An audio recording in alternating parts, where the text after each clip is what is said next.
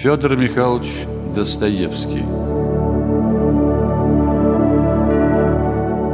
Свой первый роман Достоевский написал, когда ему едва исполнилось 20 лет. Известный литературный критик Белинский, восхищенный этим произведением, сказал автору «Да вы понимаете ли сами-то, что вы такое написали? Не может быть, чтобы вы в ваши 20 лет уже это понимали.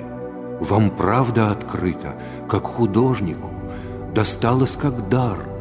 Цените же ваш дар и будете великим писателем. Чуть позже Белинский пророчески записал Достоевскому суждено играть в нашей литературе одну из таких ролей, какие даются слишком немногим. И действительно, его творчество стало эпохой в развитии не только русской, но и мировой литературы, переворотом, который часто сравнивают с открытиями Менделеева или Эйнштейна в науке. Эйнштейн утверждал, Достоевский дал мне больше, чем многие научные труды, чем любой другой мыслитель. На формулировку теории относительности меня натолкнули лишь двое – Достоевский и Моцарт. Он сделал духовную сущность личности – предметом эстетического созерцания. Так определяют суть открытий Достоевского современные литературоведы.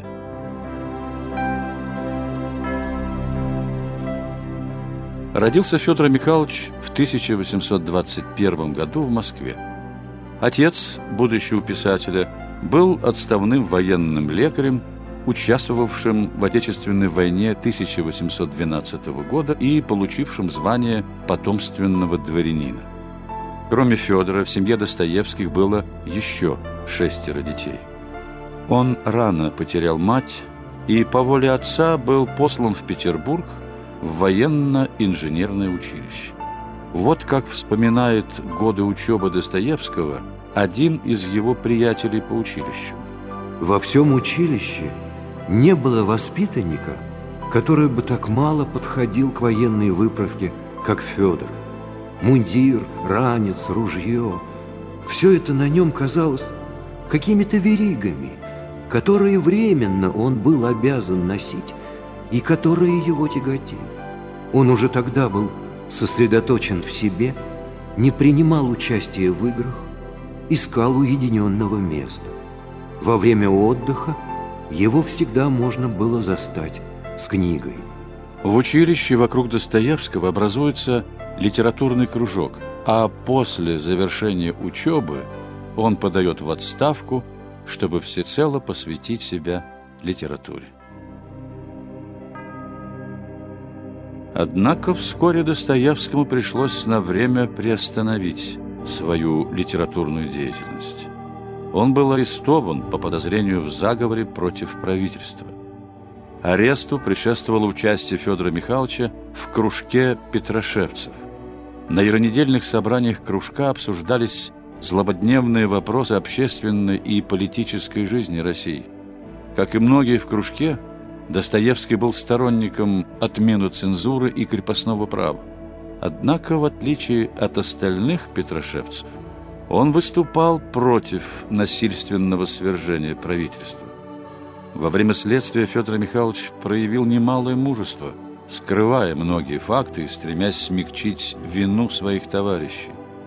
Суд признал Достоевского виновным и приговорил лишить всех чинов, прав, состояния и подвергнуть смертной казни расстрелянием. На приговоре император Николай I написал «помиловать» и устно добавил «объявить об этом лишь в ту минуту, когда все будет готово к исполнению казни». Инсценировка смертной казни состоялась 22 декабря 1849 года. Позже Федор Михайлович вспоминал. «Все мы, осужденные тогда, вынесли, по крайней мере, Десять ужасных, безмерно страшных минут ожидания смерти. Окончательный же приговор гласил «В Сибирь на каторгу». Лишь через 10 лет Достоевский возвращается в Петербург и с новым порывом берется за работу. Сравнивая свое стремление к работе с жизнью на каторге, Достоевский писал «Там, в Сибири, работа и жизнь были сноснее моей теперешней. Здесь я тружусь не переставая, буквально дни и ночи, забывая о сне и пище. Вот поистине каторжная работа. Но я не могу писать с плеча, я должен писать художественно. Этим я обязан Богу и читателю. Его произведения вновь начинают печатать. Именно тогда наступает расцвет его творчества. О годах, проведенных на каторге, Достоевский не жалел. По признанию самого писателя, «То время для меня не потеряно. В Сибири, между разбойниками, я отличил, наконец, людей. Что за чудный народ! Я узнал народ русский хорошо, и так хорошо, как, может быть, немногие знают его. И с уверенностью могу засвидетельствовать, что христианство есть единственное убежище русской земли от всех ее зол. Да и для дальнейшего творчества Достоевского требовалось непосредственное знакомство с живой жизнью. Писатель посещает колонии малолетних преступников, воспитательные дома сирот и беспризорных. Он едет в Оптину пустынь, где несколько раз встречается со старцем Амвросием. Федор Михайлович, вспоминала жена писателя, вынес из беседы со старцем глубокое и проникновенное впечатление. Известны и слова самого старца Амвросия о Достоевском, сказанные им после его посещения писателем. Он из тех грешников, из которых великие праведники выходят.